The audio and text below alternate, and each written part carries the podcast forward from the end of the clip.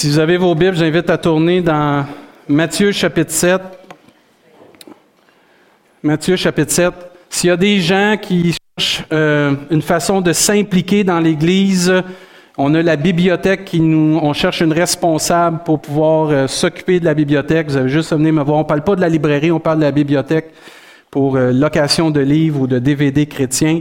Si vous avez à cœur, ou si vous seriez une personne qui vous seriez à cœur de préparer le repas du Seigneur, juste venez me voir parce que Rodrigue et André, étant donné leur distance qu'ils doivent faire, aimeraient peut-être des fois, peut-être pas des fois, aimeraient déléguer pour éviter d'être pris à cause des tempêtes de la distance, puis on comprend. Merci d'être là, Rodrigue, ce matin encore. Mais si vous avez à cœur de préparer, c'est pas compliqué. Rodrigue va pouvoir vous le montrer. C'est vraiment simple. Mais si vous avez à cœur de faire quelque chose, c'est possible. Venez me voir après la réunion et ça va me faire plaisir. Matthieu chapitre 7, en passant, c'est la fête à Alain ce matin. Bonne fête, Alain. Que Dieu te bénisse, Alain. Après la réunion, tout le monde, faut que vous alliez dire bonne fête à Alain. OK? Vous n'avez pas dit Amen. Amen. C'est bon. OK. Matthieu chapitre 7, on entame, on entame, on entame une série de prédications sur Je te vois. Euh, j'ai eu à cœur ça dernièrement dans mon temps de prière pour euh, notre Église. Et on va parler sur trois choses sur Je te vois. Ce matin, on va voir comment nous, on voit les autres.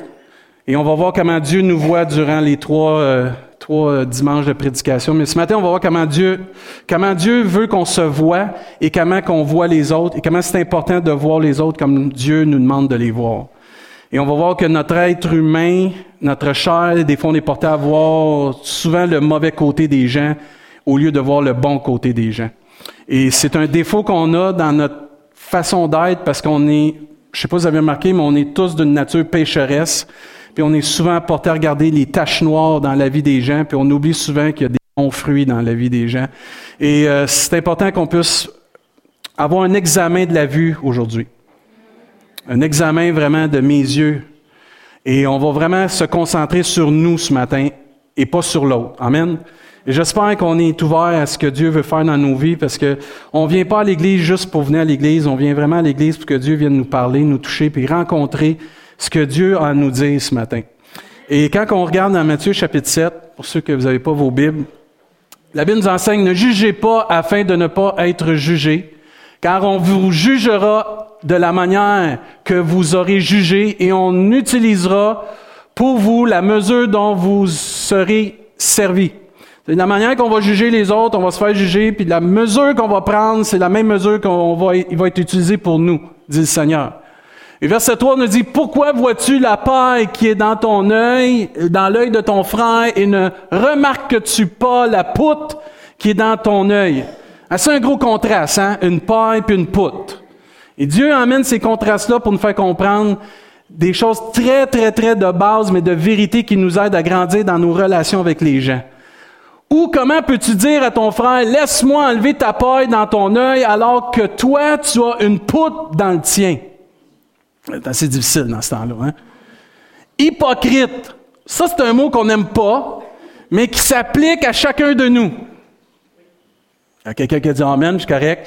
Mais on aurait tous dû dire Amen parce qu'on est tous hypocrites à un moment donné.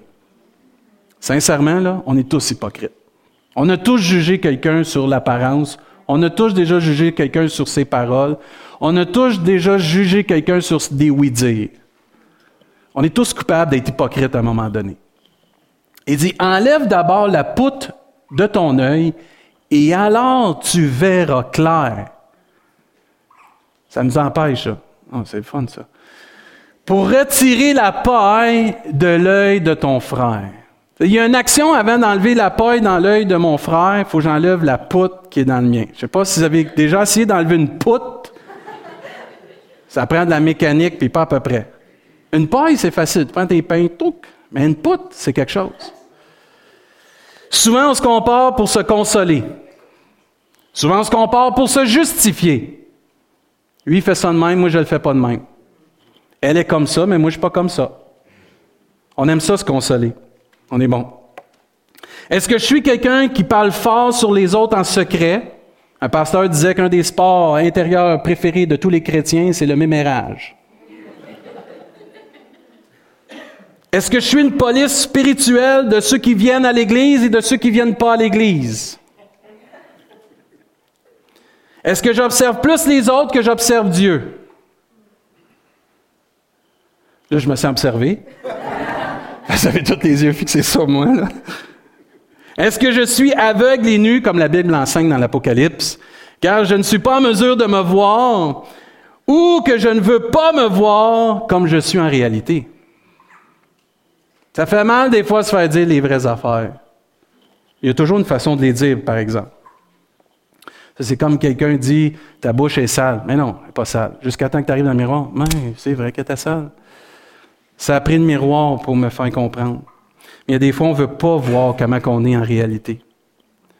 On vit de plus en plus dans un monde où les gens veulent fuir la réalité. On vit dans un, air plus virtuel que réalité aujourd'hui. J'en parlais l'autre fois avec Danny. L'intelligence artificielle, je ne sais pas si vous avez remarqué, mais les compagnies investissent énormément là-dedans pour pouvoir essayer de contrer tout ce que la Bible nous enseigne. Puis ça va nous je crois qu'on discutait, moi et Danny, ça va nous surprendre comment ça va venir euh, défier des commandements ou des principes bibliques. Mais on vit de plus en plus dans un monde qui veut fuir la réalité. C'est plus facile de mettre quelque chose autour du tapis puis s'imaginer que ça n'existe pas que d'essayer de régler le cas parce qu'on sait que ça va faire mal. La plupart des gens veulent vivre une réalité qui n'est pas vraie en se créant une image désirée. Juste à regarder toutes les statuts Facebook, comment les gens se mettent des belles photos d'eux, mais en réalité, quand ils se lèvent le matin, ils sont aussi poqués que nous autres. Vous avez juste à regarder ceux qui sont des programmeurs, des, gamers à ils se donnent une image de qu'est-ce qu'ils aimeraient être au lieu de qu'est-ce qu'ils sont vraiment. Au lieu de décider de changer, on veut se créer une autre image. C'est plus facile de dire je vais me créer une autre image que de dire je vais changer ou de laisser Dieu me changer. C'est plus facile de travailler sur les autres que de travailler sur nous-mêmes. C'est plus facile de dire à ma femme, t'es pas correct, que de dire, ben, c'est peut-être moi, il faut qu'il change. C'est toujours plus facile aussi de voir les choses qui ne sont pas bien dans la vie des autres que celles qui sont dans ma vie. je crois de tout mon cœur que la parole de Dieu est le miroir qu'on a besoin de regarder dedans de plus en plus pour être protégé de ces attitudes-là, ces réflexions-là, ces, geste-là de juger, pour se protéger de juger les autres et se regarder soi-même, et comme Dieu dit, d'avoir nos yeux à la bonne place sur Dieu, sur nous, afin d'éviter de, commencer à juger Pierre-Jean-Jacques ou d'éviter de juger tout ce qui bouge. Il y en a qui ont la gâchette très vite pour juger. On implante quelque chose de nouveau à l'Église, c'est pas de Dieu, dans mon temps, on ne faisait pas ça. Vous, on veut garder quelque chose qui était plus ancien, puis qu'on veut ramener. Oh, c'est pas de Dieu, dans le temps, il faisait ça, mais aujourd'hui, on n'est plus là. On est vite à juger. On ne va pas chercher le pourquoi, on ne va pas chercher la base, on ne va pas chercher toute la réflexion qu'on a besoin de faire. Puis la parole de Dieu, puis le Saint-Esprit et la prière sont encore des outils exceptionnels et élémentaires et salutaires pour nous éviter de juger tout ce qui bouge. Un évangéliste a dit un jour, j'ai tellement aimé ça, qu'est-ce qu'il a dit? Trois choses m'étonneront quand j'arriverai au ciel. Je vais rencontrer des personnes que je, ne pensais pas y voir. Ne pas rencontrer des personnes que je pensais y trouver. Puis moi, je vais être là. Parce que d'être là, c'est déjà un miracle. Mais certains d'entre nous, on a déjà jugé sur le salut de un puis de l'autre, comme ce verset. On a essayé d'enlever la paille dans l'œil de un, mais on avait une grosse poutre, pour on a oublié. Je sais pas si vous avez remarqué, mais quand tu la vue obstrue, quand tu essaies d'enlever quelque chose dans l'autre, sûrement tu vas te tromper, tu vas y envoyer ton doigt dans l'œil, tu vas y faire encore plus mal. Ce commentaire de cet évangéliste-là, il, il, y a un petit peu d'humour dedans, mais il est très, très, très pertinent. Il continue, il dit, le premier sujet d'étonnement montre combien nos opinions sont vite formées, surtout sur les personnes. On peut rencontrer quelqu'un puis regarder juste comment que la personne est habillée, on va avoir tout de suite un jugement sur elle. On va rencontrer quelqu'un, il va nous donner juste quelques phrases de son vocabulaire, puis on va tout de suite avoir un jugement sur cette personne-là. Quand tu travailles dans la vente, la première chose qu'ils t'enseignent, puis ceux qui viennent acheter quelque chose, ils font tout de suite le contraire. Quand tu vois quelqu'un qui est bien habillé, il y a du cash. Quand tu vois quelqu'un qui n'est pas bien habillé, il y a moins d'argent. Puis ceux qui sont un peu ratoureux, ils font le contraire. Ils viennent habiller moins, moins bien nantis. Moi, j'en connaissais un à Saint-Hyacinthe qui faisait ça. Il magasinait les autos pour sa fille. Là, il dit, tu mets ton pire linge, ton vieux linge, parce qu'ils vont profiter de nous autres si tu mets ton beau linge. Puis il avait raison. L'apparence fait que ceux qui. Puis t'en as des fois qui se mettent tout beaux, mais ils n'ont pas une scène. Puis tu as celui qui est bien, bien, bien terre à terre, qui a juste ce qu'il a besoin, puis il a de l'argent pour en 3, 4, 5, 6, 7 personnes. L'apparence. Et souvent, même pour le salut des âmes, on va regarder quelqu'un, jamais il va être sauvé, lui. Jamais il va donner sa vie au Seigneur. Peine trop dur. On est juge quand on devrait se regarder et dire J'ai une poutre dans mon œil. Faudrait que je l'enlève avant de juger quelqu'un. Dans nos rapports avec les prochains, il continue dans son commentaire, nous devons faire preuve de cet amour qui ne soupçonne pas le mal, qui ne se réjouit pas de l'injustice, mais qui supporte tout, qui croit tout, qui espère tout, qui endure tout. Amen. Il dit se constituer juge des autres, c'est se mettre à la place de Dieu, à qui appartient le jugement. Et de toute manière, ces personnes présentes au ciel, que j'imaginais absentes, Là, il emmène toute une réflexion. Est-ce que j'ai été vers eux pour leur parler du Seigneur? Est-ce que j'ai pris le temps de prier pour ces personnes-là au lieu de les juger? Est-ce que je les, ai déjà classés dans une catégorie sous forme de leurs actions, de leur apparence, avant même de les connaître? Il y a des gens qui ne viennent pas à l'Église parce qu'ils ont une, idée préconçue de l'Église. Jusqu'à temps qu'ils viennent nous voir, puis ils se rendent compte, c'est du bon monde, ici. Vous avez manqué de dire Amen, là. Vous êtes du bon monde. Puis il y a des gens qui vont pas aller à des endroits, ils voudront pas connaître des gens parce qu'ils disent, on les met là-dessus dans une catégorie. Ah, ces gens-là, ils doivent être hypocrites. Ces gens-là, ils doivent être durs. Ces gens-là doivent être ici. Ces gens-là doivent être ça. On se forme un jugement sur l'apparence.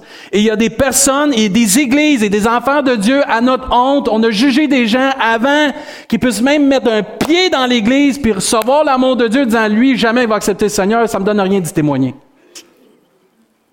Mais on va être surpris de ceux qui vont être au ciel et de ceux qui ne seront pas.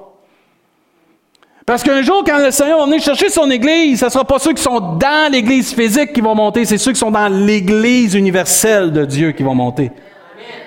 C'est ça qui compte. Il dit le deuxième sujet qui l'a étonné de voir ceux qui ne seraient pas là est plus difficile à comprendre parce que nombreux sont des hypocrites devant Dieu. Et il ne va pas le dos de la cuillère, comme on dirait. Mais ils ne sont pas faciles à démasquer. C'est pas toujours facile à démasquer un hypocrite.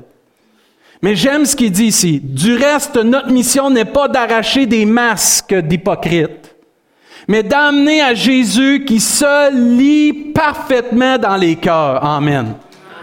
Notre devoir, c'est pas de démasquer les hypocrites, d'arracher le, le masque de l'hypocrite, c'est de l'emmener par l'amour de Dieu à Jésus-Christ, que lui va le convaincre de son hypocrisie, puis que lui va le faire tomber son masque par conviction, puis qu'ensuite il va demander repentance à Dieu, puis qu'ensuite il va avoir rendre compte à Dieu, puis pas à un pasteur, pas à un homme, pas rien d'autre que Jésus-Christ. Parce que souvent on va dans l'autre sens. On juge pas ceux qui sont pas en Jésus-Christ, mais ceux qui sont dans l'Église, on les juge très sévèrement. c'est vrai qu'il faut être jugé un petit peu plus sévèrement parce qu'on connaît l'Évangile, mais pas au point de planter, puis de diviser, puis d'avoir des flèches, puis de se faire mal, puis de se blesser. On bronche tous de différentes manières. On tombe tous dans un péché un moment donné ou un autre. Puis si on fait pas attention, on se pense plus saint que l'autre à côté de nous. Et c'est un danger, ça. On a tous à venir au pied de la croix, on a tous à venir au trône de la grâce pour être secourus dans notre besoin. Et c'est pour ça qu'il y en a juste un qui est seul digne de juger tout le monde, c'est Jésus-Christ. Il n'a jamais commis un péché, lui. Et si on ne fait pas attention dans nos relations, c'est ça qui va arriver. On va se détruire, on va se mordre, comme ça, nous dit. Et dit, notre devoir, c'est pas de démasquer les hypocrites, des pointer, mais c'est des emmener à Jésus-Christ. J'ai tellement aimé ce qu'il a amené. Il dit, il est vrai que nous sommes souvent séduits par la forme de l'apparence. Même un prophète a été séduit par l'apparence. Vous vous souvenez Samuel? Quand ça a été le temps de remplacer Saül, Dieu dit, Samuel, prends ton huile, puis tu vas aller voir un roi. il dit, mais là, Saül va le savoir. Je vais m'occuper de ça, dis ça, dis ça, puis présente-toi dans la maison d'Isaïe. Pas Isaïe, mais Isaïe. Et là, tu vas pouvoir oindre d'huile le prochain roi. Aussitôt qu'il y en a vu un qui était bâti comme Saül, il a dit, c'est lui notre homme. Dieu dit, je ne l'ai pas choisi. Ben là, tu vas choisir qui? À part de lui, regarde-les, une armoire à glace, c'est sûrement le profil exact pour combattre. C'est pas ça que Dieu a dit. Il dit, l'homme regarde à l'apparence. Moi, je regarde à ce que l'homme ne regarde pas, je regarde au cœur. Mais il est où d'abord? Il est dans le champ, en train de paître les brebis. Fallait venir. Puis aussitôt qu'il a vu David, ce petit bout-là, qui était fidèle, ouin là, c'est lui que j'ai choisi parce qu'il a un cœur selon mon cœur. Amen.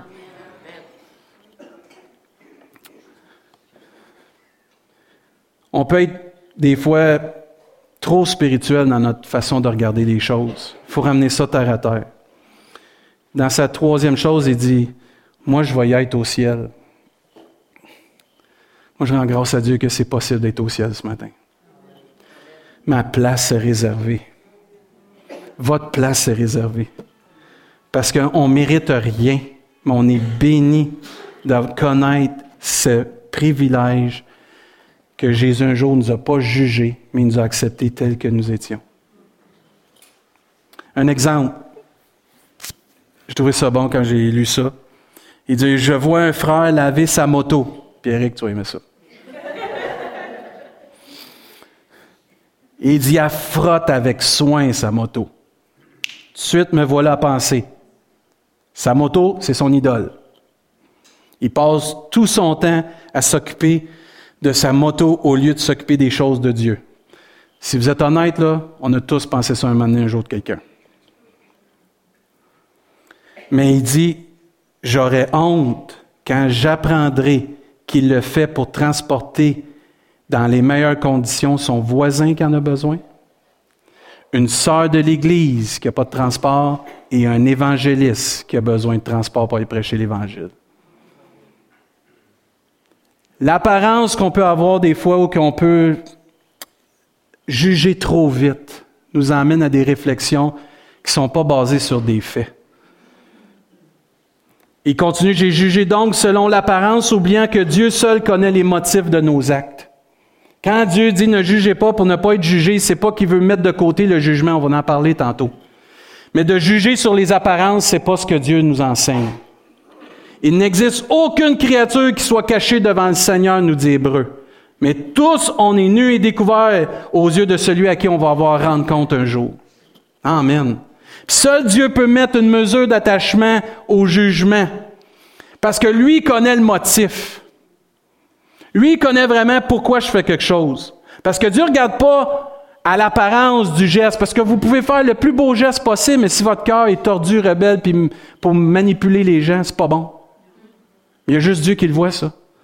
C'est à lui qu'on va, avoir à rendre compte. Autant on va avoir la louange de qu'est-ce qu'on va avoir fait, autant Dieu va dire, mais ça, tu ne l'as pas fait avec de bon cœur, tu n'as aucune récompense pour ça. Mais est-ce qu'on peut juger? Oui, on peut juger. Il y a trop de chrétiens qui ont pris ces versets-là de Matthieu 7. On n'a pas le droit de juger, c'est pas vrai. On est appelé à discerner. On en a parlé hein, de ça avec Francine cette semaine, c'était bon. On est appelé à discerner. Le Seigneur ici, il dit pas de ne pas juger, mais de faire attention le jugement sur quoi qu'il est basé. La Bible nous enseigne, vous les reconnaîtrez à quoi? À leurs fruits. C'est un jugement, ça. On va reconnaître ce qu'on fait, puis les gens vont nous reconnaître à notre fruit. Les paroles qui sont prononcées du haut de la tribune doivent être mises en lumière avec la parole de Dieu pour savoir si c'est en accord avec la parole de Dieu. On pose un jugement de qu'est-ce qui est bien, ce qui est mal. C'est correct, ça. On n'a pas d'affaire à juger la personne. Mais les paroles qui sortent de sa bouche ou l'enseignement que je reçois, je peux la juger, ça. C'est-tu en accord avec la parole de Dieu? Oui, gloire à Dieu. Non, je le mets de côté. Il y a une différence entre juger le motif, l'apparence et la personne et qu'est-ce qui est fait, si c'est en accord avec la parole de Dieu, si c'est bien ou c'est mal. Parce que Dieu nous demande de ne pas être des mous, mais d'utiliser notre discernement, la connaissance qu'on obtient de sa parole de Dieu et la sagesse pour discerner le bien et le mal. Sa volonté, qu'est-ce qui n'est pas sa volonté? C'est pas de critiquer qui est le problème, c'est comment je critique, pourquoi je critique et qui je critique. Une critique constructive, c'est toujours bon. Mais de dénigrer quelqu'un, c'est pas bon. Je pourrais dénigrer, on va me prendre un exemple. Nancy, elle pourrait me prendre un exemple, elle arrive à la maison, David, ce que tu as prêché, c'était pas bon. OK, là? Il y a une façon de me dire que ça va être constructif, ou elle peut arriver et me dire, David, ça, tu as dit ça, puis pense pas que ça va passer, tu as sûrement blessé des personnes, t'es mieux de te repentir. Pas pareil, ça. Elle critique pas l'homme, elle critique ce qui est arrivé. Puis moi, j'ai deux choses à faire. Je l'accepte, je m'humilie, ou je m'endurcis, puis je m'entête à dire, t'as pas raison, c'est moi qui ai raison. OK, ça, c'est, il y a deux choses là-dedans. Mais on peut avoir le privilège d'avoir le discernement, discerner ce qui est bien et ce qui n'est pas bien. Ici, j'ai trouvé un commentaire, il dit, pour autant, il ne condamne pas toute forme de jugement, Seigneur, comme on l'entend souvent dire sur la base de, de Matthieu 7.1. Ne jugez pas sur l'apparence qu'il dit, mais prononcez un jugement qui est juste. Dans toute sa parole, le Seigneur nous donne des preuves de discernement, d'exercer notre esprit critique sur le comportement ou l'enseignement d'autrui, de faire les bons choix et de préférer le bien au mal. faut juger sur les faits et non sur les apparences puis les oui-dire. Si vous voyez quelqu'un faire un geste avant de commencer à juger cette personne-là, ayons tous les faits. Parce qu'on ne sait pas ce qui est arrivé avant, pendant, puis peut-être ce qui va arriver après. Retenons-nous de juger, parce que c'est là que si on juge comme ça, là, on va recevoir un jugement pareil. Ça va arriver qu'on va être accusé faussement sur certaines choses. Le Seigneur Jésus est accusé faussement sur certaines choses.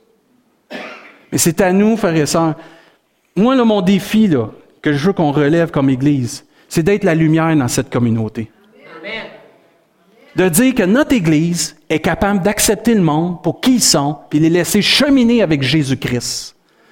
Puis qu'on va s'encourager au lieu de se juger. Puis ensuite, les gens, si on fait ça ici, on va faire ça dans notre milieu de travail. On va faire ça dans nos familles. Nos enfants vont faire ça avec leurs amis. Les amis vont voir que c'est comme ça. Puis là, après ça, à nos milieux de travail, ils vont voir qu'on est différent. On n'est pas des insécures, on n'est pas des personnes qui veulent juger, qui veulent prendre le contrôle de tout, qu'on est là avec toutes les solutions, puis que nous autres, on veut pas changer, puis quand notre boss dit quelque chose, on le fait pas, puis on lui demande, lui, de changer toute l'histoire. Non, on devient la lumière du monde parce qu'on met en pratique la parole de Dieu. Et si notre Église peut décider de ne pas juger, sur des oui-dire, sur des apparences, de s'accepter, puis de se prendre, puis de mettre des choses dans la prière, on va grandir, puis on va maturer, mais on va attirer le monde à Jésus-Christ. Parce que quelqu'un qui se sent condamné dans la rue par toute la société, par tous ceux qui sont supposés de l'aimer, puis qui va rentrer ici, puis qui va se sentir bien, puis aimer, puis accueillir, malgré tout ce qu'il vit, il va changer. Il va être brisé par l'amour de Dieu. Il va être transformé, puis après ça, il va redonner ce qu'il a reçu à un autre. C'est notre défi comme Église de briller. Tu sais, notre chandelier ne doit pas être sous, mais dessus la table. On ne doit pas être en dessous de la montagne, on doit être en haut de la montagne. On doit briller tout le long du fleuve. Parce qu'on ne reste pas tout ici, on reste partout à Rimouski et à des environs. Mais on a un super de beau défi comme Église de briller en étant des personnes qui s'aiment, qui se respectent et qui laissent Dieu transformer les vies. Il n'y a rien de pire que des polices spirituelles. Ah, ça pue au nez, ça. Des vraies polices, c'est bon, là. Mais des polices spirituelles qui viennent dire aux autres quoi faire, quoi pas faire. Tu devrais pas faire ci. Ou c'est pas trop bon ce qu'ils font là. C'est un ministère-là, ils devraient pas faire. Devraient pas. Ça, ça pue, ça pue. C'est pas un parfum d'un bon odeur au Seigneur, ça. Ça détruit l'unité. Ça détruit le souffle de vouloir servir Dieu. Quand tu es tout le temps en train de critiquer tout le monde, le monde, ils veulent plus rien savoir de toi maintenant. Parce que tout ce qui sort de ta bouche, c'est du venin. Il n'y a pas d'amour là-dedans. Là, Puis à un moment donné, il y a un temps pour se taire. Gloire à Dieu. Au ciel, il va y avoir une demi-heure de silence. Ça le dit. Je sais pas pourquoi, là, mais j'ai hâte de comprendre ça. Mais il y a un temps, à un moment donné, de se taire puis de prier. T'es pas d'accord avec quelque chose? Prie. Tu peux faire connaître. Mais prie après. Arrête de t'acharner. Parce que trop souvent, on va trop vite pour juger. Certaines personnes même vont juger des gens puis leur donnera même pas la chance de se repentir. J'ai déjà vu du monde dire Ah, lui, si tu le réutilises encore, il va encore tomber. Si tu le prends encore, il va encore tomber. Ouais. Puis, pas grave. T'as jamais tombé plus qu'une fois? J'ai jamais tombé plus qu'une fois. Je pense qu'on est rendu plus qu'à notre deuxième chance avec le Seigneur. Hein? Mais on est facile. Puis, euh, tu sais, je veux pas dire que notre Église est comme ça en général. C'est que c'est un point qu'on doit emmener avant de continuer dans le reste de cette série-là faut se regarder avant de regarder les autres. Quel motif me pousse à juger? Est-ce que c'est pour le bien de la personne ou c'est pour avoir raison? C'est pour me justifier ou c'est pour diriger puis contrôler?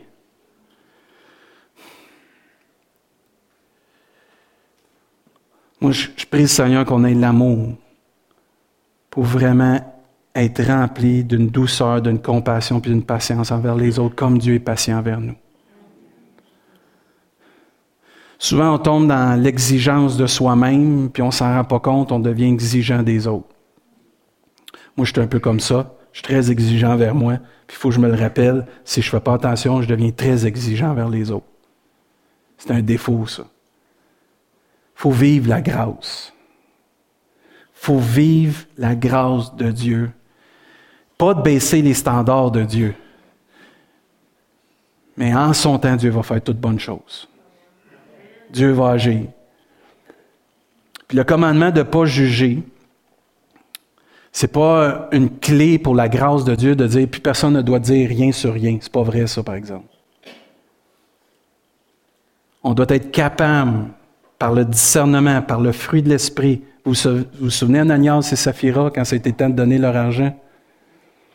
On dit on va donner tant, mais dans le fond, ils auraient pu donner plus, puis se sont entendus dans leur cœur de mentir. Qu'est-ce qui est arrivé? Dieu a révélé leur péché à Pierre, puis ont été jugés on the spot. Bang! Fini, mort, là, plus de souffle de vie. Le cœur a été jugé par Dieu, mais a été révélé à la lumière des hommes pour qu'il y ait une crainte qu'on ne se moque pas de Dieu. David, quand il a commis le péché avec Bathsheba, vous vous souvenez? je vais envoyer Uri. Il va se faire tuer au front. Comme ça, ils vont penser qu'il est mort au front. Puis le bébé qu'elle a, dans son sein, ben, ils vont penser que là, ben, enceinte, c'était de lui, puis ainsi de suite. Il avait essayé de la faire coucher avec sa femme avant, parce que là, lui, il l'avait mis enceinte. Puis là, il dit, moi, je veux pas aller coucher avec ma femme, mes chums sont au front, je peux pas leur faire ça. Il dit, mais tu peux pas avoir un plus fidèle soldat que Uri. Bang, il l'envoie au front, il se fait tuer, puis là, le prophète vient voir David. Dieu connaissait le cœur de David. Il a essayé de cacher, mentir ça. Il essaye de le prendre avec une parole tellement... Il essaye de le prendre, puis il essaye de dire à un moment donné, s'il arriverait ceci, cela, puis il donne un exemple. Puis là, David, il dit, il, s'est enflé de colère, il dit, si un homme aurait pris la brebis de celui qui en a juste une, parce que lui en a beaucoup, puis il voulait pas prendre les siennes pour le sacrifice, il dit, l'Éternel est vivant, l'homme qui a fait cela mérite la mort. Il s'en rendait pas compte, mais il est en train de se juger lui-même. Il dit, en outre, il remplacera la brebis par quatre autres, puisqu'il a commis cet acte et s'est montré sans pitié. Dieu connaît nos cœurs ce matin et nos motifs doivent être purs pour qu'on puisse être en mesure de juger comme il faut. Jésus nous encourage à être des chrétiens qui ne sont pas dépourvus de discernement, mais qui ont le discernement. Il ne nous demande pas de renoncer à notre esprit de critique constructive ou la faculté d'apprécier les choses. Dans le Nouveau Testament, on voit plein d'exemples de jugements qui étaient légitimes, dans les conditions que Dieu avait déterminées. C'était pas sur l'apparence, c'était pas sur des oui c'était sur des fruits, c'était sur des faits. On a tous comme chrétiens le devoir de choisir le bien en, contre le mal. Mais un jugement pour se justifier n'est pas bon. surtout si ce n'est pas dans l'intention pour le bien-être de l'autre en avant. Ça, c'est un danger, qu'on ne considère plus les gens. Je peux vivre des choses avec Nancy, puis je peux vivre des choses avec Pierre. On peut y avoir des différents. Mais il faut que dans ma relation avec eux, ça soit toujours pour le meilleur de Pierre et le meilleur de Nancy.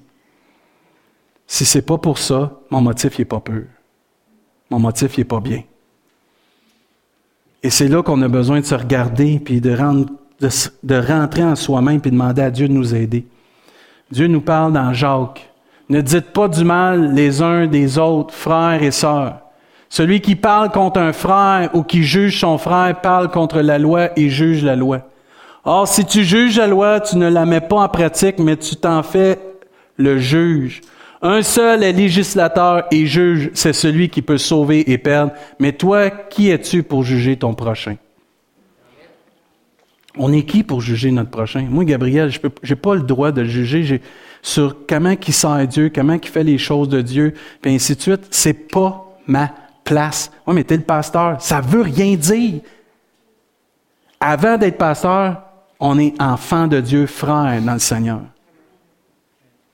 Si ce qu'il fait vient qu'à toucher le corps de Christ, et là, c'est les brebis de ma congrégation que Dieu. Là, on va se parler, on va se rencontrer. J'ai pas le droit de le juger. Dieu va en rendre compte. C'est pas parce qu'on va faire ça comme ça puis qu'on va accepter des choses qu'on va laisser passer le jugement ou les réprimandes sur certaines choses. Est-ce qu'on laisse nos enfants faire n'importe quoi chez nous? Non. La même chose dans l'Église. Si quelqu'un commet un péché très grave, on va le rencontrer, on va s'asseoir avec. Ça ne veut pas dire qu'on va faire ça publiquement et on va le juger publiquement. Voyons donc. Mais il y en a qui aspirent à ça tellement. Il y en a, là, c'est comme s'il faudrait que tu mets un visage sur la souffrance que je vis parce que j'ai été jugé dans le temps, puis qu'on rentre dedans lui aussi. C'est triste, hein? J'en ai vu qui m'ont déjà dit ça. Pourquoi tu ne le reprends pas publiquement? Pourquoi? Il y a des personnes qui viennent me voir des fois. Pourquoi tu ne prêches pas contre tel prédicateur, contre telle affaire? Pourquoi? J'ai pas prêché contre tel prédicateur, j'ai prêché l'Évangile. M'en va pas en guerre contre les serviteurs de Dieu. Et s'il n'est pas serviteur ou il est serviteur de Dieu, c'est pas de mes affaires. Il va avoir rendre compte à Dieu. Moi, je vais avoir rendre compte, par exemple, si je commence à prêcher contre lui. Moi, je vais avoir rendre compte si je commence à investir ce venin mortel-là puis qui détruit tout dans mes brebis. Moi, je vais avoir rendre compte de toute la semence qui est semée ici. Mais je ne commencerai pas à faire ça. Tout de suite, je vous le dis dans votre cœur, vous avez une intention que David, il va dénoncer 36 affaires, vous êtes trompé. Il va dénoncer le péché, mais je vais prêcher l'amour de Dieu. Oubliez ça, c'est pas, vous n'avez pas le bon pasteur, vous en pécherez un autre, c'est pas le mien. Romains 2 nous dit, qui que tu sois homme, c'est bon Romain parce que dans Romains, on voit des Juifs qui s'adressent à des Juifs qui avaient une idée au-dessus des Romains. Parce que vous savez, les Juifs et les Romains, ça ne marchait pas ensemble. Puis là, les Juifs, ils voient que les Romains acceptent le Seigneur. Puis là, les Juifs sont comme, ouais, mais là, c'est des Romains, attends une minute, là, on a le dessus, nous autres, on a la loi, on est, tu sais, les, les héritiers. Puis ils commencent à être, à se mettre au-dessus de ceux qui acceptent le Seigneur, puis c'est des Romains. Puis là, Paul, il vient leur dire, minute, ça marche pas de même. On est tous égaux aux yeux du Seigneur. Il dit, qui que tu sois, homme, pas juif, pas grec, pas romain, pas rimousquois, homme, toi qui juges, tu es donc inexcusable. Que ça arrête ça. En effet, en jugeant les autres, tu te condamnes toi-même. Dans le fond, tu tires, mais c'est comme un boomerang, ça te revient dessus. Ça ne marche pas ton affaire. Puisque toi qui juges, tu agis comme eux. Ce que tu leur déplores qu'ils font, tu le fais toi-même. Parce que tu juges. Nous savons que le jugement de Dieu contre ceux qui agissent ainsi est conforme à la vérité. Puis Dieu, vous lirez Romains chapitre 2, c'est fort comment il reprend les Juifs dans leur attitude qu'ils avaient. Et ça, souvent, c'est nous, les chrétiens, dans notre attitude avec des gens qui connaissent pas le Seigneur ou qui viennent à peine de connaître Jésus-Christ. Ils, ils fument encore. Ah, il y a de la misère, là. Il y a encore des mauvais plis dans sa vie. C'est pas grave, ils viennent d'accepter Jésus-Christ. Ils viennent d'accepter Jésus-Christ. Et peux-tu cheminer, puis peux-tu apprendre la grâce de Dieu? En son temps voir ses délivrances? Moi, quand je suis né de nouveau, là, j'ai pas tout été transformé en une soirée. J'étais encore en train d'être transformé, madame ma femme. Il y en a encore à faire parce que l'œuvre que Dieu a commencée, il va la rendre parfaite. Elle n'est pas parfaite. Il va la rendre parfaite. Et cette grâce-là de donner le temps aux autres va amener d'autres mondes à venir à Jésus-Christ parce qu'ils vont dire, eux, ils m'acceptent comme Jésus-Christ tel que je suis. C'est pas qu'ils acceptent ce que je fais. Ils m'acceptent et ils laissent Dieu me transformer. Ça peut être pour n'importe quoi, que ce soit la manière qui... Oh, je sais pas, il y a tellement de sujets que le monde pine dessus, là. À un moment donné, on devient des chrétiens plus sains que... Ouais, OK? Puis c'est pas bon, ça! Ce que Dieu veut, c'est qu'on soit à la ressemblance de qui? Jésus-Christ. Jamais Jésus a refusé une prostituée. Jésus a jamais refusé un, démoniaque. Jésus a jamais refusé un pauvre. Jésus a jamais refusé un riche. Jésus a jamais refusé personne. Personne. Tous sont invités à sa table. Pourquoi? Parce qu'il connaît les cœurs des gens, il connaît ceux qui sont mûrs, il connaît ceux qui ont besoin d'une semence, il connaît ceux qui ont besoin d'être arrosés, puis il connaît quand ça va croître, ça va porter le fruit à la gloire de Dieu. Et quand l'Église va arrêter de se juger, quand les chrétiens vont arrêter de se penser plus saints que les autres, puis qu'on va revenir à terre à terre, qu'on est des enfants de Dieu rachetés par la grâce de Dieu, qu'on va au ciel seulement par la foi en Jésus-Christ, on va attirer les hommes de toute la terre à Jésus-Christ. C'est ça qui va faire la différence.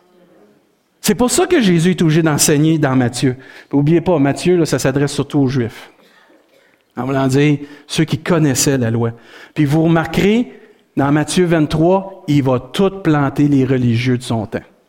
Excusez l'expression, parce que hypocrite, hypocrite, hypocrite, hypocrite, hypocrite, il est, mentionné souvent dans Matthieu 23 parce que les religieux, les supposés chrétiens, les supposés enfants de Dieu, animés d'un amour qui est supposé être divin, avaient l'air plus des chrétiens qu'ils l'étaient vraiment.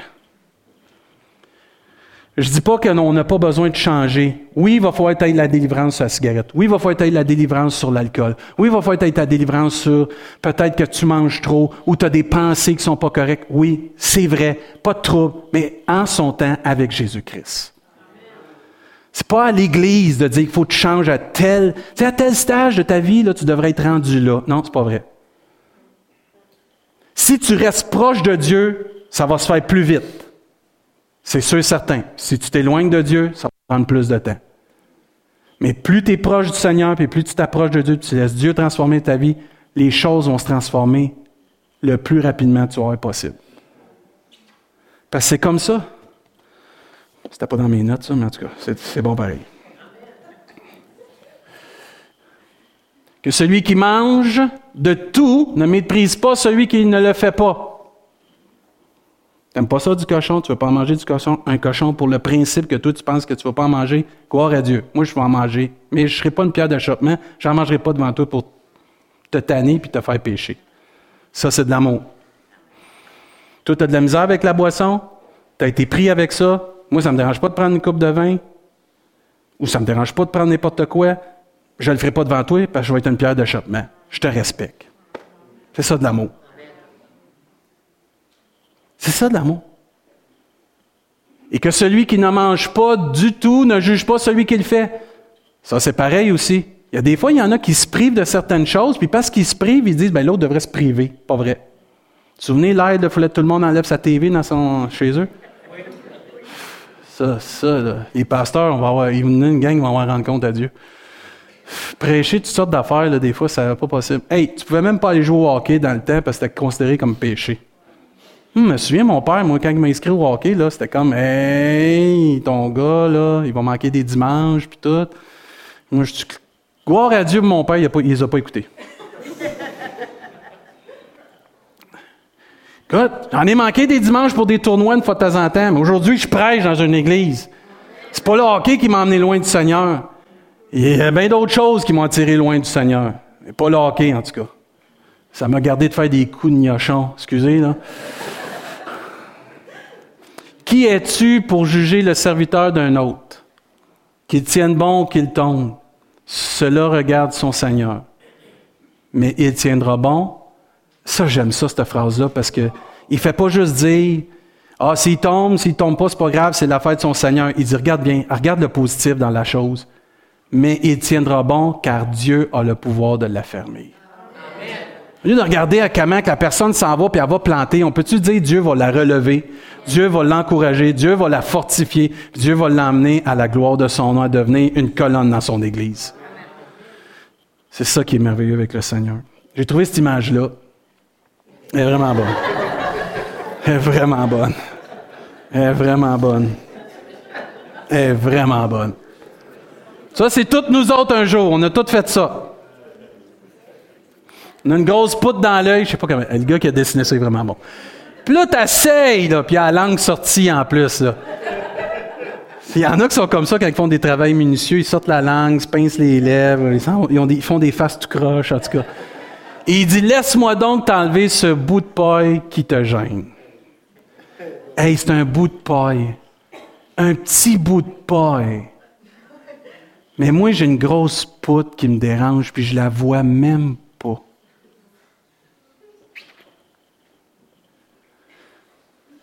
Est-ce que une, une, image vaut mille mots? Je pense que je pourrais arrêter de prêcher là tellement que c'est visible. Un pasteur disait, là est l'hypocrisie.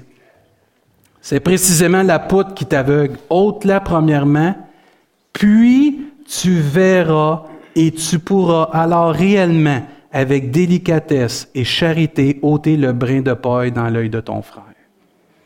Quand tu apprends que tu as une poutre, puis que tu réalises que tu as une poutre, puis tu es capable de l'enlever parce que Dieu t'aide, parce que la grâce de Dieu t'aide, parce qu'une poutre, tu n'es pas capable d'enlever ça tout seul, ça prend l'aide de Dieu. Puis quand tu réussis par l'aide de Dieu d'enlever ta poutre, tu comprends maintenant que d'enlever la paille dans l'œil de ton frère, ça va prendre l'amour, la patience, la compassion, la bonté et la grâce. Tu ne seras pas là, on dit, viens ça, tu m'as t'arracher ça. On dit, attends, on va prier, puis on va cheminer, on va laisser l'Esprit de Dieu. Puis à un moment donné, tu te rends compte qu'elle tombe tout seul parce que Dieu a fait son œuvre. Puis au lieu que toi, tu aies une poutre, puis lui, il a une paille, là, tout le monde voit, tout le monde est guéri, tout le monde marche selon le cœur de Dieu. C'est puissant, ça. Souvenez du pharisien qui était debout. Il faisait cette prière lui-même. Ô Dieu, je te remercie de que je ne suis pas comme les autres hommes, qui sont voleurs, injustes, adultères, ou même comme ce collecteur d'impôts. Quelle prétention. Certains d'entre nous, on est comme ça des fois. C'est pas facile d'enlever la paille dans l'œil d'un autre quand tu ta poutre, et surtout de l'enlever de la bonne façon quand tu jamais laissé Dieu enlever ta poutre dans ton œil parce que tu vas être maladroit et on va être euh, des personnes qui vont blesser plus que aider les gens. J'aime bien Jean, qu'est-ce qu'il nous enseigne? Comme il continue à l'interroger, il se redressa et leur dit que celui d'entre vous qui est sans péché jette le premier la pierre contre elle. Puis il se baissa de nouveau et se remit à écrire sur le sol. Quand ils entendirent cela, accusés par leur conscience, ils se retirèrent un à un à commencer par les plus âgés. Ah, les plus âgés, des fois, ils peuvent juger les plus jeunes. Ah, ben, regardons ça. Autant que les plus jeunes peuvent juger les plus âgés. Les problèmes d'intergénération existent depuis des lunes. L'Église est le lieu où on peut avoir des gens de toute nation, de tout âge, de tout statut social, pour la gloire de Dieu. Au lieu de critiquer les jeunes, supportons les jeunes. Au lieu de critiquer les vieux, supportons nos plus vieux, nos plus âgés. Moi, j'ai vu à la réunion de prière de vendredi, quand c'était le temps de la famille, en ce coin-là, j'ai vu plusieurs générations qui ont prié ensemble. J'ai vu un Benjamin qui était là avec Pascal, avec, Alex, puis il y avait Danny puis Georges, qui étaient tous ensemble en train de parler puis d'échanger ensemble. Je sais pas trop ce qu'ils ont parlé. Mais ça va de l'air bénissant parce que plus qu'ils parlaient, on dirait qu'il y en a un, un autre, un autre qui s'ajoutait. Puis à un moment donné, je les ai vus tous se tenir la main puis prier ensemble. Moi, là, ça a réjoui mon cœur de pasteur. De voir intergénération se tenir la main, puis on est ensemble dans le même bateau pour la gloire de Dieu. Puis ça, je disais à Georges, je disais à Georges, il dit, Georges, je sais que tu n'aimes pas ça, je parle de toi, mais là, je, parle de toi en bien, OK, là? Pas que je parle de toi en mal, là, mais il vient me voir, il dit, je suis venu vendredi parce que je voulais t'encourager, pasteur, puis tout. Puis on échangeait, je dis, tu sais, Georges, je dis, moi, je me souviens, quand j'étais plus jeune, les plus vieux de l'Église, quand ils sont venus prier pour moi. Dit, tu te souviens de ça? Je dis, oui, ça m'a marqué. Que quelqu'un d'important dans l'Église ait pu penser à un jeune comme moi. Puis c'est beau qu'on réalise l'impact qu'on peut avoir. Au lieu de se juger, prier les uns pour les autres, s'encourager les uns les autres, se soutenir. Nos jeunes familles ont besoin de l'expérience de nos plus vieux. Nos plus vieux ont besoin de sentir qu'ils sont importants encore, puis ils peuvent apporter quelque chose. Que ce qu'ils apportent, c'est pas toujours démodé, puis que c'était dans le temps. Ils ont de l'expérience. Ils ont du vécu en arrière de la cravate. On a besoin de cette sagesse-là. Puis nous, en étant plus jeunes, on a besoin d'accepter ça, puis pas de rejeter ça. Pas de tout prendre, mais de prendre ce qui est bon pour nous, puis de le mettre en pratique. Parce qu'on a besoin de ça. Puis plus on s'occupe d'enlever la poudre dans notre œil, moins on va s'occuper d'enlever la paille dans les autres. Parce que Dieu n'a pas fini de travailler en nous. Je vais inviter l'équipe de louange ce matin. Puis on va aller à la communion ce matin. Je juste voulu un verset que je trouve qui devrait nous lancer dans la communion ce matin. Vous savez, David, quand il a su qu'il avait péché, il a essayé de cacher cela, puis ensuite, ben, Dieu lui a mis ça en pleine lumière. Et pas juste en pleine lumière à lui, il l'a mis en pleine lumière pour que tout le monde puisse le lire. Que ce que tu caches à Dieu, Dieu peut le révéler en plein jour.